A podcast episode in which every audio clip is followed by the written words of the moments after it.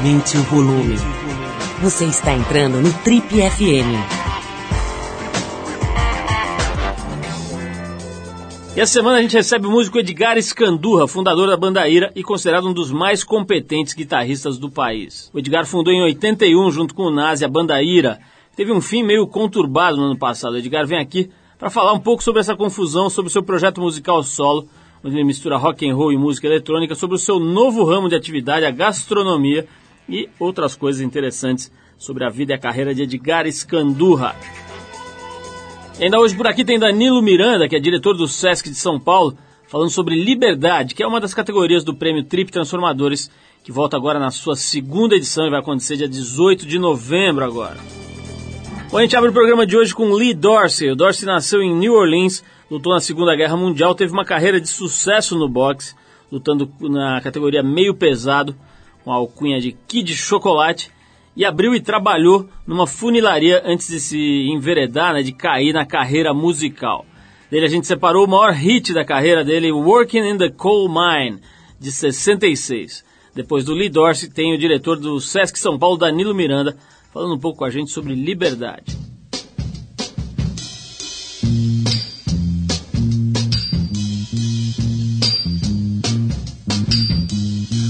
Working in a coal mine, going down, down, down, working in a coal mine, whoop, about to slip down, working in a coal mine, going down, down, down, working in a coal mine, whoop, about to slip down. Five o'clock in the morning, I'm already up and gone. Lord, I'm so tired. How long can this go on? Better working in a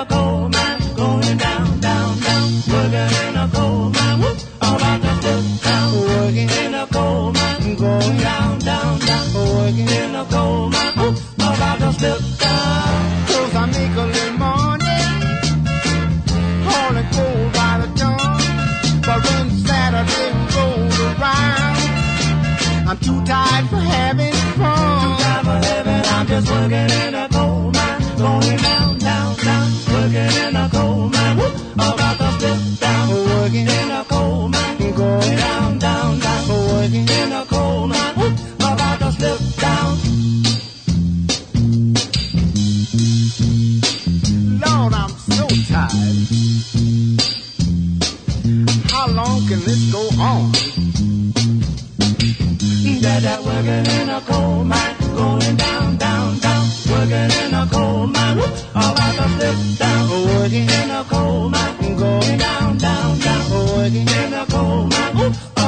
slip down. Five o'clock in the morning, I'm already up and gone. Lord, I'm so tired. How long can this go on?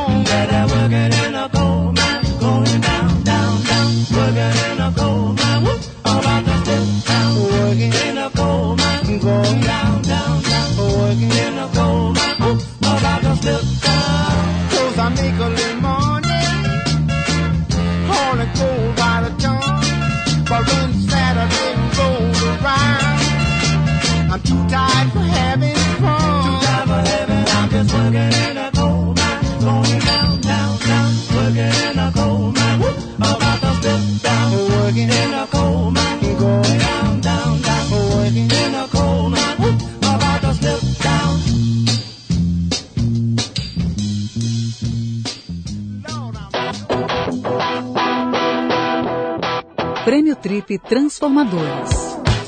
Estamos de volta, esse é o programa de rádio da revista Trip vale lembrar que já começaram as, os preparativos para o prêmio Trip Transformadores de 2008, que tem o patrocínio do Boticário, que como a gente também acredita no verdadeiro poder da transformação. Para quem ainda não conhece o prêmio, vou te dar uma, uma, rápida explicação. Há algum tempo a Trip vem publicando edições com temas, né, que esses temas têm a intenção de incentivar o pensamento, a reflexão sobre coisas que realmente são fundamentais e que a gente vai deixando de lado ao longo do tempo por conta desse modelo maluco aí que a gente criou de consumo e de vida atribulada que todo mundo leva. A ideia é propor e fomentar algumas ideias para melhorar e para equilibrar um pouco mais a vida de todo mundo, a nossa relação com os outros, com o ambiente, etc. Né? Quer dizer, dá uma pensada sobre coisas que fazem diferença. Depois de meses de pesquisas em fontes que vão desde a da filosofia budista até coisas que estão acontecendo aqui mesmo na cidade, passando pelas próprias experiências da revista ao longo de mais de 20 anos, a gente resolveu apontar 12 pontos, 12 tópicos, que além de essenciais para o equilíbrio, para nós pelo menos parecem cada vez mais deixados de lado, como eu falei agora há pouco, pela sociedade de consumo, de acumulação, essa correria maluca na qual a gente se enfiou. Então foram exatamente esses tópicos que deram origem às categorias do Prêmio Trip Transformadores. A ideia do prêmio é buscar na sociedade brasileira as pessoas mais interessantes, mais notáveis, que compartilham dessa nossa tese e que dedicam suas vidas para refletir e para praticar coisas legais relacionadas a esses 12 temas. Com o prêmio Trip Transformador, a gente quer basicamente encontrar e revelar, mostrar para o mundo essas pessoas. Mostrar quem são, então, os brasileiros que trabalham para recriar e repensar o que é de fato o desenvolvimento humano, transformando a realidade numa coisa mais palpável, mais razoável, mais equilibrada, mais feliz em última análise. Bom, espero que tenha dado para entender um pouco o princípio, o espírito desse prêmio. A partir de hoje, a cada programa a gente vai falar aqui sobre um desses tópicos. Hoje vamos falar sobre a categoria liberdade. Esse ano essa categoria tem a intenção de valorizar as pessoas e, e também as entidades que lutam para defender a liberdade, os direitos civis, o direito de expressão e a possibilidade de manifestação individual e da sociedade. Ou seja, a, liberdade no sentido amplo da palavra, mas com, com um foco nos direitos civis na expressão. Para falar sobre esse tema, a gente chamou um cara muito especial que é o Danilo Miranda, ele dirige o Sesc de São Paulo, ele ganhou o prêmio Trip Transformadores do ano passado nessa categoria. É uma figura muito especial. Muita gente acha que ele é quase que um secretário da cultura, um ministro da cultura, só que sem a, a pasta oficialmente. Vamos ouvir então Danilo Miranda. Eu acho que a questão da liberdade é a essência da democracia. Liberdade de que a grande questão para mim chama-se acesso. Acesso a tudo. A informação, a cultura, a diversão, ao lazer. Então a liberdade é a, a, a manifestação das exigências humanas mais fundamental para o exercício pleno da democracia e da cidadania. Uma cidadania sem liberdade não é uma cidadania. Na realidade, trata-se de uma é, manifestação de uma vida de opressão. Né? Então, para mim, esse elemento é vital. Isso tem a ver com comunicação, isso tem a ver com educação, tem a ver com políticas públicas, né? tem a ver com perspectiva de futuro, tem a ver com arte, tem a ver com a cultura, tem a ver com tudo, né? Então a liberdade realmente é. Os franceses tinham razão quando colocaram no tripé da sua uh, Revolução Francesa liberdade, igualdade e fraternidade. A gente ouviu o diretor do Sesc de São Paulo, Danilo Miranda, que venceu, ganhou o troféu Trip Transformadores do ano passado, falando sobre liberdade, que é uma das categorias do prêmio nesse ano agora. Quer dizer, foi o ano passado, é esse ano, agora com um novo enfoque. Se você quiser saber mais detalhes né, sobre o prêmio, conhecer melhor as categorias, etc., entender como é que a coisa funciona, vai lá no trip.com.br barra transformadores. Daqui a pouquinho o Edgar Escandurra por aqui, mas antes a gente vai tocar mais uma música. A gente citou essa figura semana passada, e já que hoje a gente está recebendo um dos melhores guitarristas do Brasil, a gente vai de Carlos Santana, uma das pessoas que mais tem intimidade com a guitarra no planeta. A música é Evil Ways, um clássico gravado pelo Santana no seu primeiro álbum, foi lançado em 69. Depois da Evil Ways, a gente vem com Edgar Escandurra falando um pouco sobre o fim do Ira e sobre o começo de uma série de coisas na vida dele.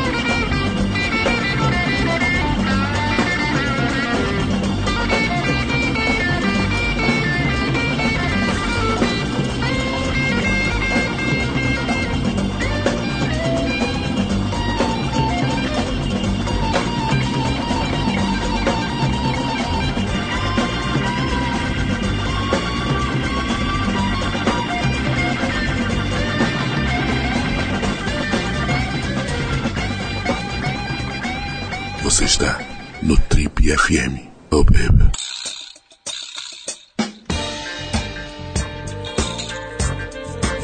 Ele nasceu em São Paulo em 1962 e começou a tocar guitarra ainda moleque. Canhoto e autodidata, desenvolveu um estilo próprio de tocar usando guitarras de destro com a mão esquerda e com as cordas invertidas. No fim dos anos 70, fascinado pelo movimento punk, ele se juntou a mais alguns amigos para montar uma banda.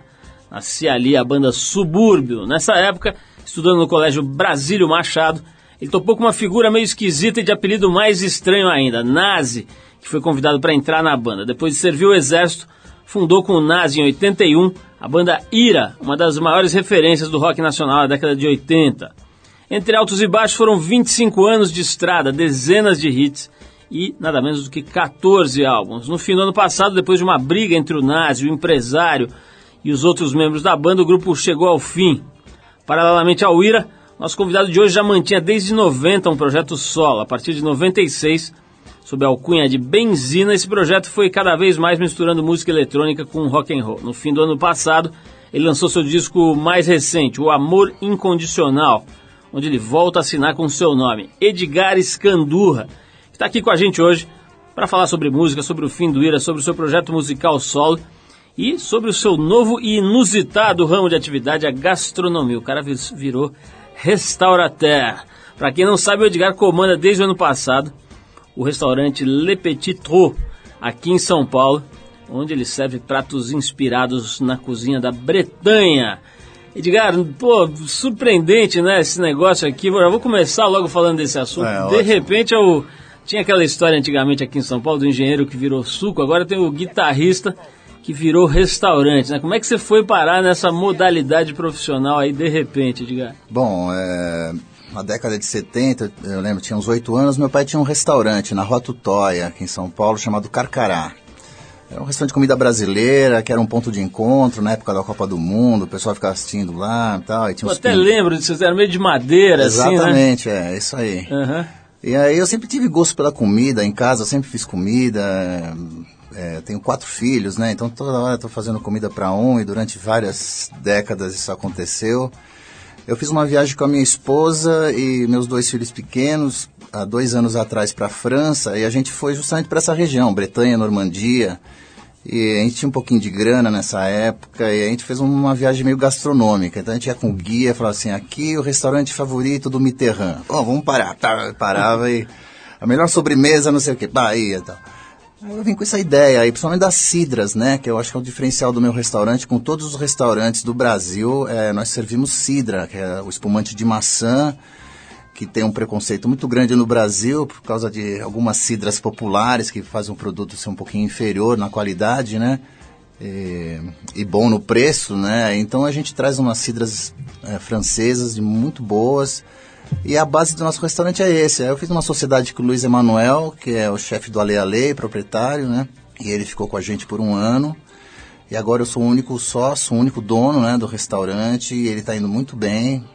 Um público muito legal. Eu faço uns eventos lá de vez em quando, uns shows. Faço um bailinho de música lenta lá, incrível.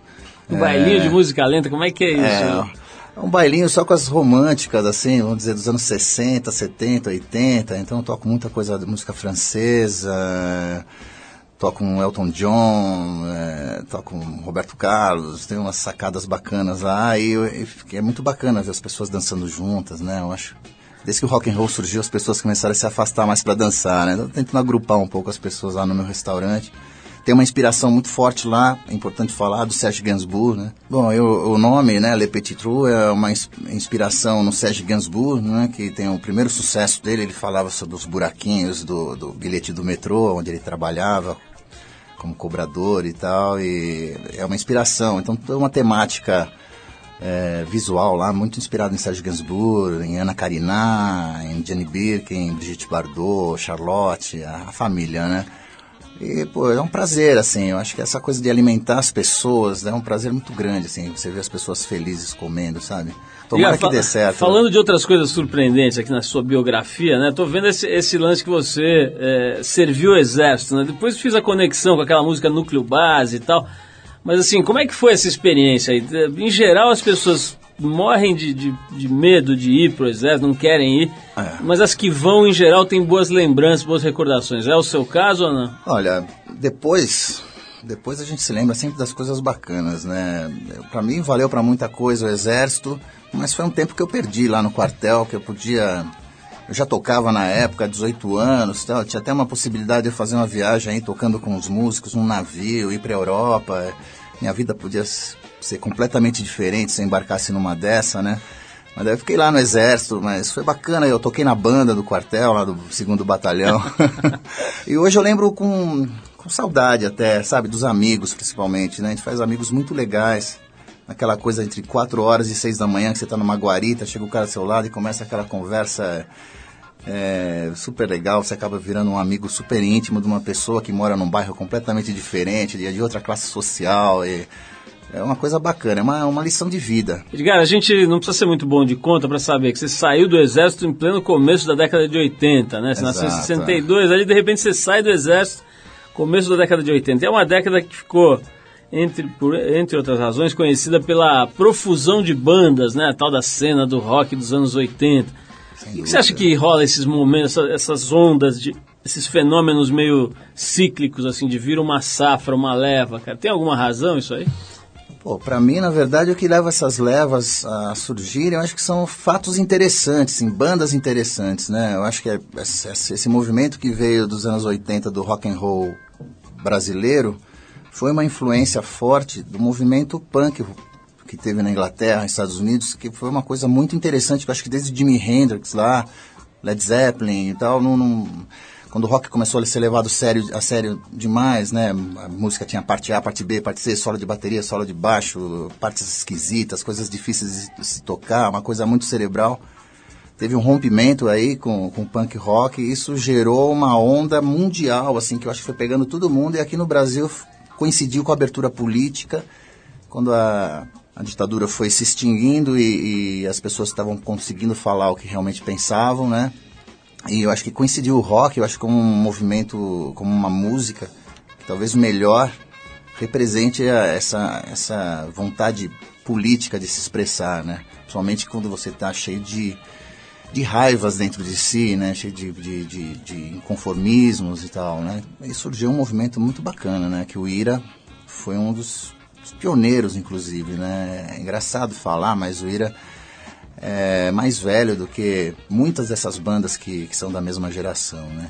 Bom, você falou duas palavras-chave aqui para mim, você falou em raiva e falou em ira. Então a gente vai falar do fim do ira daqui a pouquinho, mas antes a gente vai tocar aqui um The Jam, certamente uma banda que você conhece e gosta. Eu tô Adoro, chutando, mas, né? pô, tá fácil essa, né?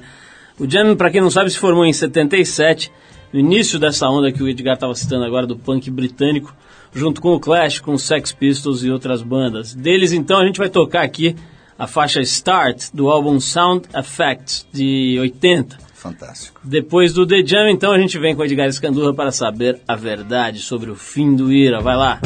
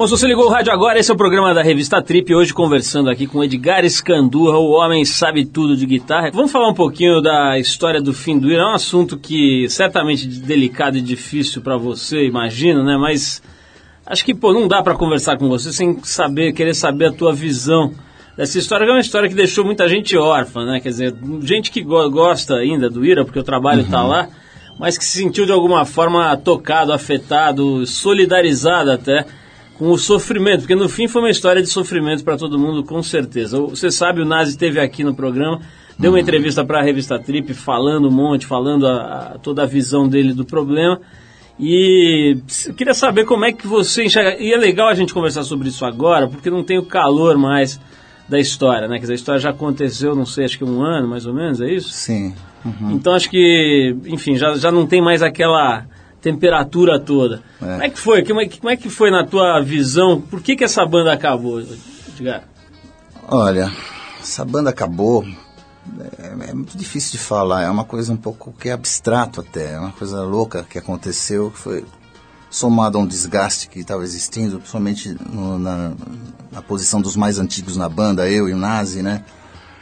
É, desgastes em coisas mínimas, desde uma opinião sobre a roupa, a roupa não, mas assim, como, tem, como que tem que apresentar um músico da banda, uh, até posturas, é, discordâncias, qualquer coisa estava ficando muito esquentada, muito pesada. Uma banda acabar, eu acho normal, assim. É, eu acho que nenhuma banda dura para sempre. Ninguém tem vocação para ser Rolling Stones, entendeu? E ficar 50 anos aí é, tocando o bom e velho rock and roll. Acho que as ambições de cada um na banda estavam levando para isso mesmo. Não digo acabar a banda, mas talvez umas férias para uma avaliação futura.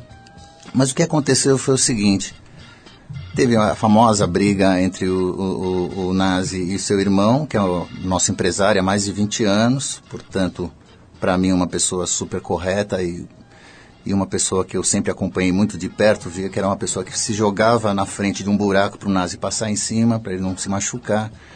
E de repente, por motivos desconhecidos, se tornou um grande inimigo e essa história toda é, aconteceu da briga. A gente estava indo para um show, inclusive, a caminho do show a gente ficou sabendo dessa briga e fizemos o show em consideração ao público em consideração também ao contrato que nós tínhamos, né? Fizemos esse show sem o Nazi.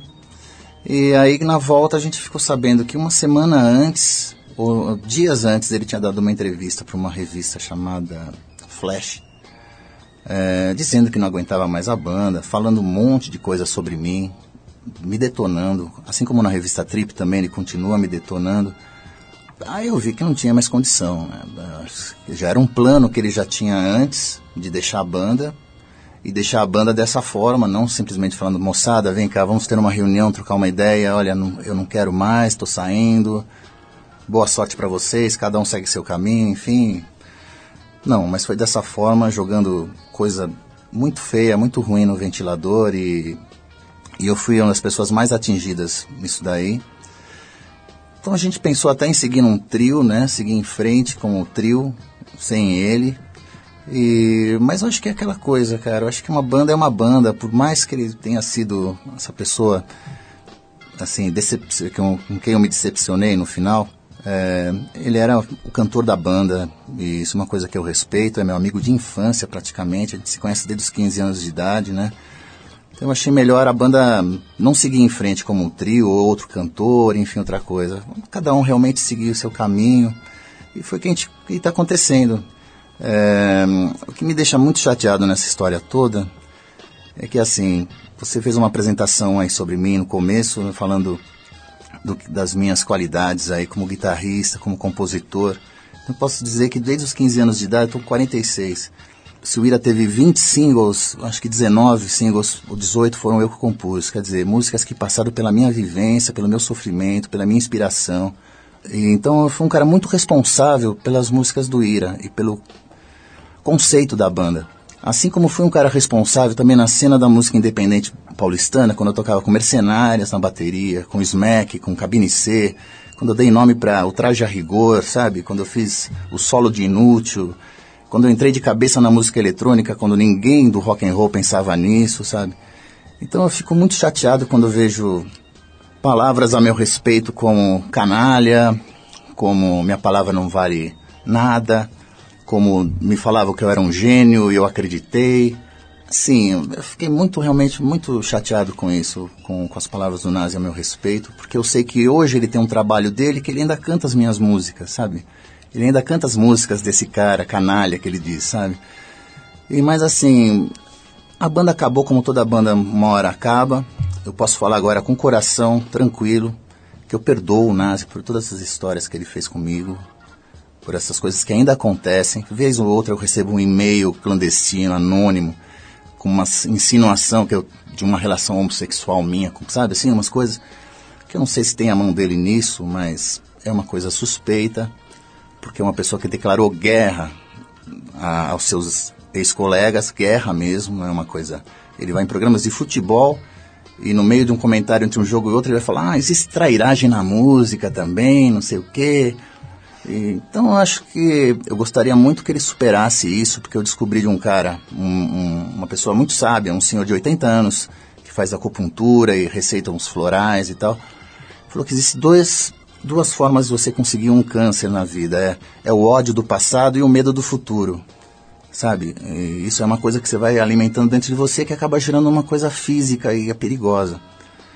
E eu, como estava sofrendo muito por causa disso, porque é muito desagradável você pegar uma revista como a Trip, por exemplo, que é uma revista bacana, e ler páginas e páginas em destaque ainda coisas. Edgar fez uma letra racista mesmo, não sei o quê, e, e risos, risos, risos, sabe? E, então eu não quero ter esse, esse tipo de problema comigo, então eu em nome da minha amizade com o Nazi, pelo passado que a gente teve bacana e pela história que eu tenho na música, eu estou muito tranquilo e espero que ele fique bem e que, que a lembrança do Ira seja das músicas bacanas que a gente teve, né? 14 discos legais, discos de ouro, disco de platina, um DVD lindo, acústico, é, essas gerações novas, todas fazendo referência sobre o Ira, e é isso que eu quero guardar da banda e espero que as pessoas guardem isso também. Legal, Edgar, acho que deu para dar realmente o teu recado, né? uma coisa até emocionada e, e muito verdadeira. Uma, uma coisa que me, me, ocorreu enquanto você contava a história, assim, na tua cabeça você via muita longevidade ainda para o Ira? Quer dizer, foi uma, uma espécie de surpresa essa ruptura? Ou você já estava também, quer dizer, você sabia que a coisa de um jeito ou de outro, ou, ou mais pesado ou mais leve, estava para acabar? Olha, eu acho que sim, que tudo, se você dá um tempo é você dar um tempo para um, um projeto, para um trabalho, para um relacionamento, enfim, você tem essa possibilidade de refletir sobre ele. O que aconteceu com Ira é que não deu esse tempo para uma reflexão, entendeu? Eu acho que talvez a gente, se a gente tivesse dado um tempo, poderia hoje em dia a gente estar tá seguindo aí, ou daqui em 2010 fazer um novo disco, 2011, não sei. Não sei, agora nada é para sempre mesmo, sabe? Eu não, eu acho assim que como o mod, como uma coisa do The Jam e tal, existe um símbolo do mod que é uma seta, né? Aquela seta que aponta para frente. Eu acho que meu trabalho vai ser sempre esse, voltado para para uma coisa do futuro, assim. Não, não quero viver de passado, de recordações e então vamos fazer o seguinte, Edgar, vamos, vamos botar essa seta para frente. Queria que você escolhesse uma das músicas aqui da, desse teu disco Amor Incondicional, né? É, que é o teu disco solo. Aqui eu queria tocar uma dessas músicas, depois na volta a gente bate mais um papinho.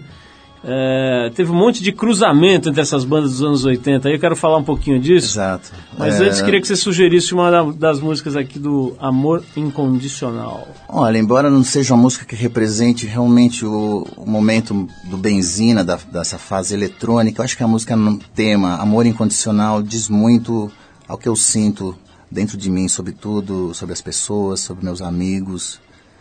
Enfim, amor incondicional. Vamos lá, então a gente já volta batendo mais um papo aqui com Edgar Scandura.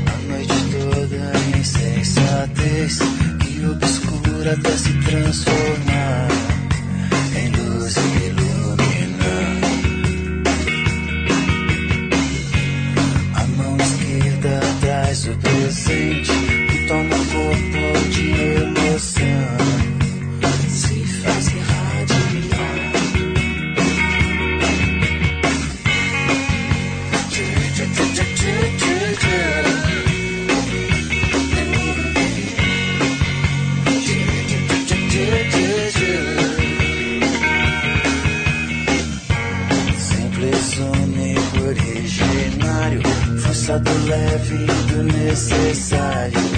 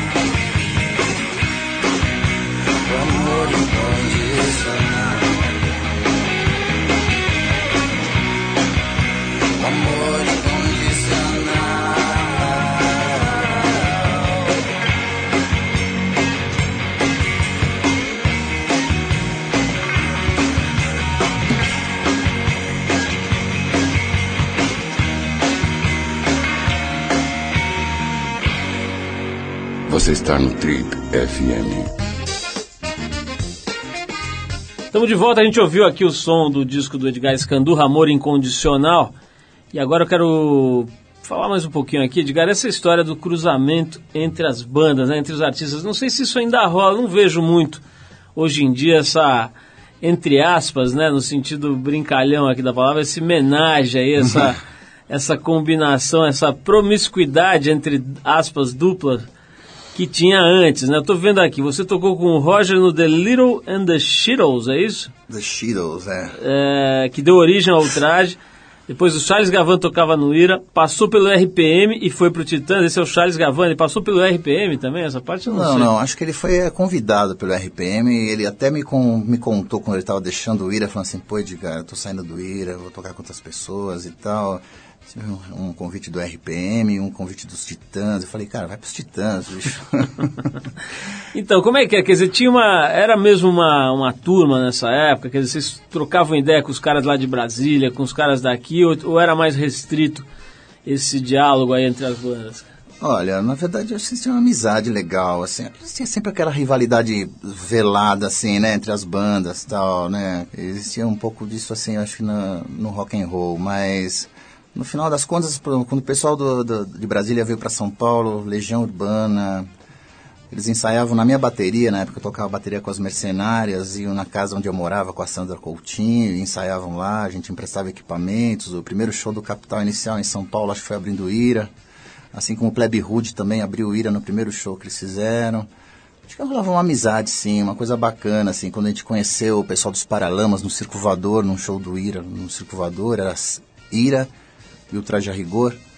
E aí eu tocava nas duas bandas, né?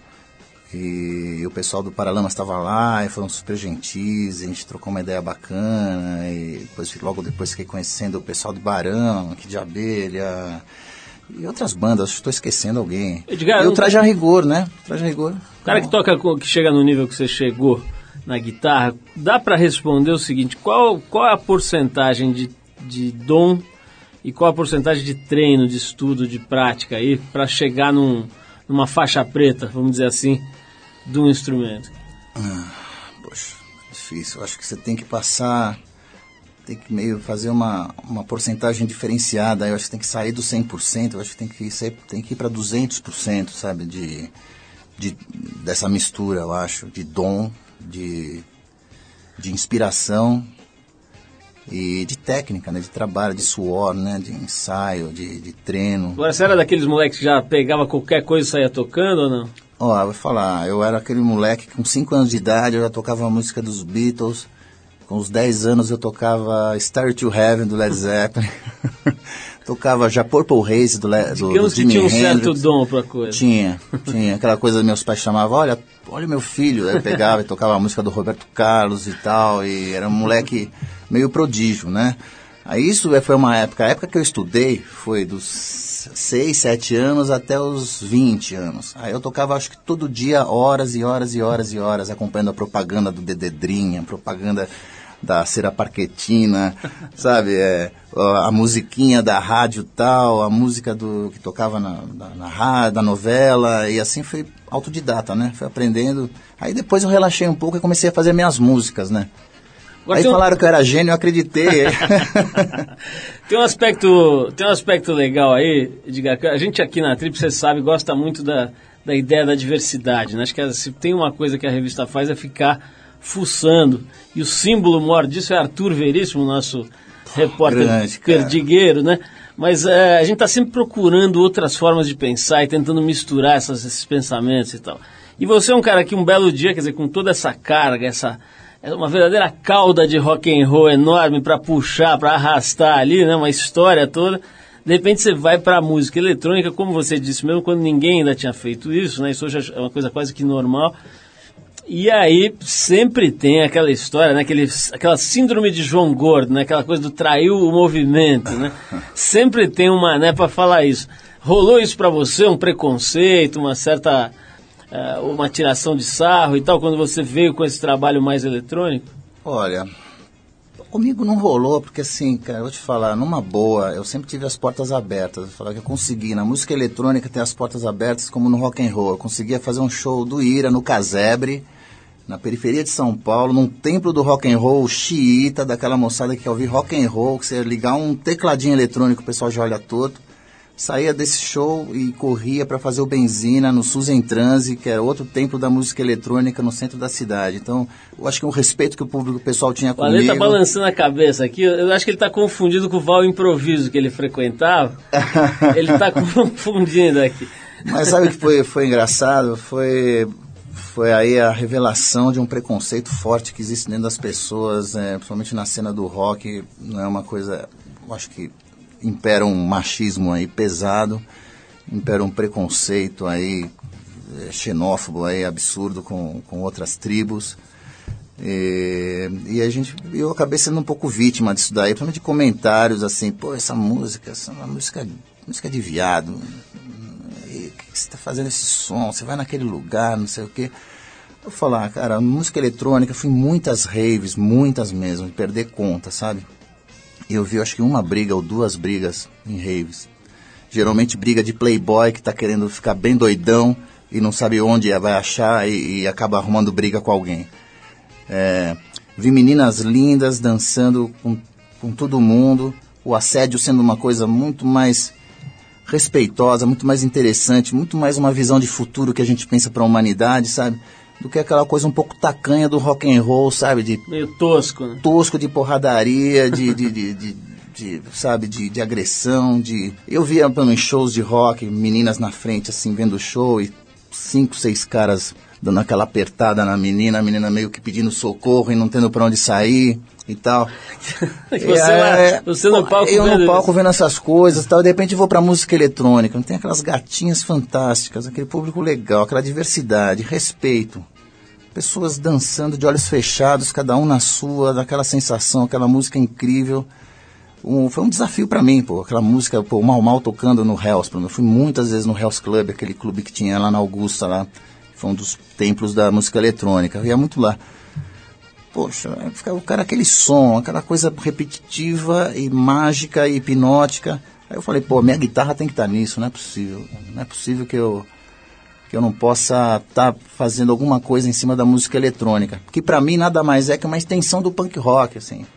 É, não do discurso, não da, da verborragia, mas essa coisa diferencial mesmo, sabe? Pesquisa, de, de, De pesquisa. procurar algo novo, né? de provocação, de uma modificação de comportamento, sabe? Isso tudo assim é uma coisa que me, me seduziu e ainda seduz. Né? Edgar, quantas guitarras você tem na sua casa hoje? Poxa, eu tenho três Janines. Giannini, né? Tenho, eu sou fã Vintage. da Janine, é, eu adoro a Janine, tenho que confessar. Eu amo a Janine Supersonic, é o máximo, a melhor guitarra do mundo. Eu tenho uma Fender Stratocaster, que é a segunda melhor guitarra do mundo. tenho uma Gibson, é, são quatro. Tem poucas guitarras, viu? Mas tem uma que você, por exemplo, se você perder, você se mata, uma dessas aí, uma, uma que é a Lucille do, do Edgar, né?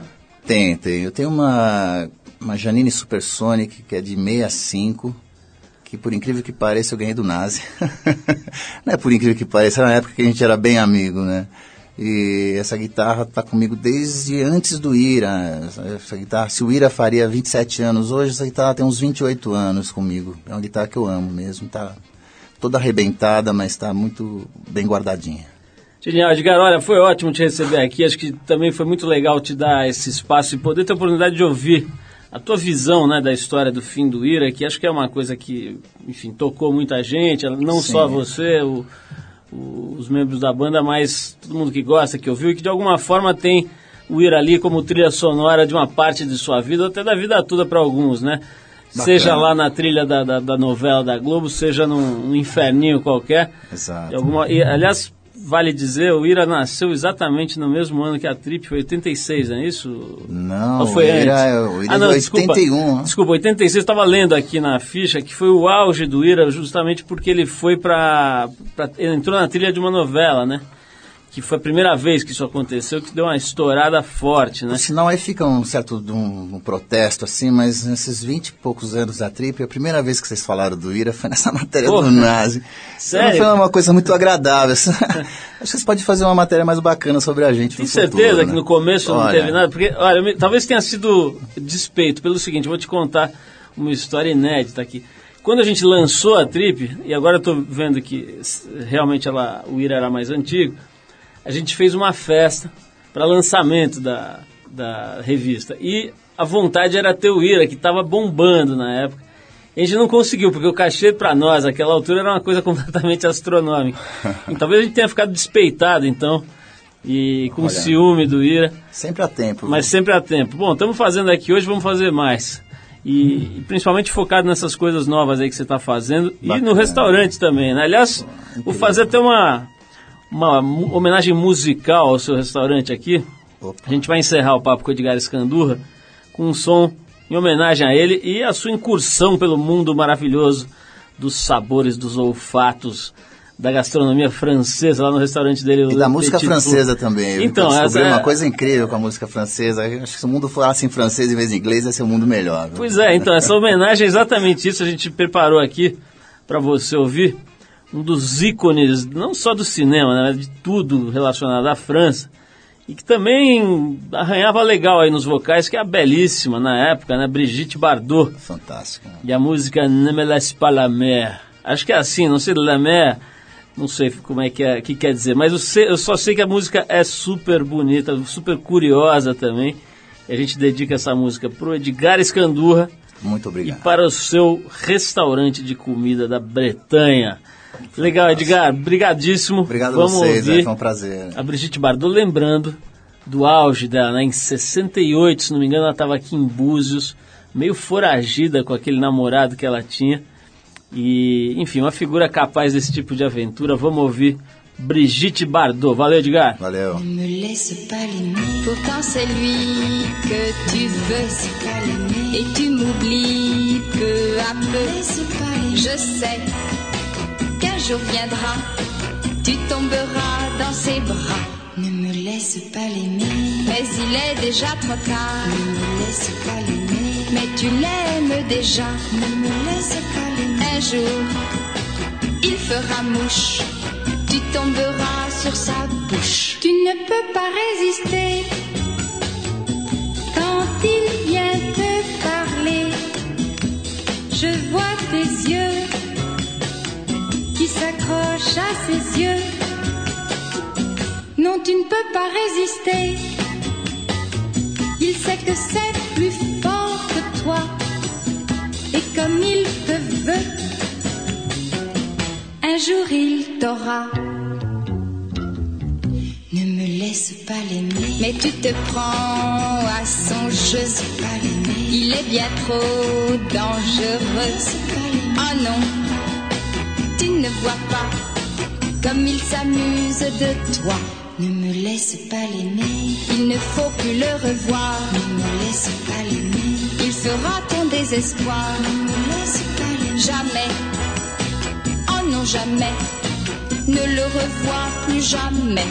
Ne me laisse pas l'aimer. Il ne faut plus le revoir.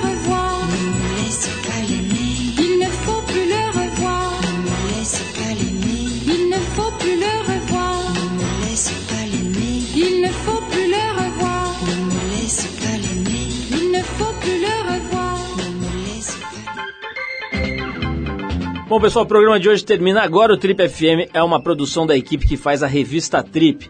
A apresentação é de Paulo Lima, participação excepcional de Arthur Veríssimo, coordenação de Endrigo Kiribras, produção e edição Alexandre Potashev, trabalhos técnicos Marco Pauliello. Para falar com a gente, é só escrever para radio@trip.com.br ou então, se você quiser entrar no nosso site, vai lá no tripfm.com.br. Lá, além de poder dar sugestões de músicas e de convidados, você vai encontrar um arquivo bem interessante com os nossos programas em diversas épocas aqui, os mais recentes, os mais antigos, para você ouvir ou para baixar no seu tocador de MP3. Na semana que vem a gente volta nesse mesmo horário com mais um Trip FM por aqui. Abração e até lá.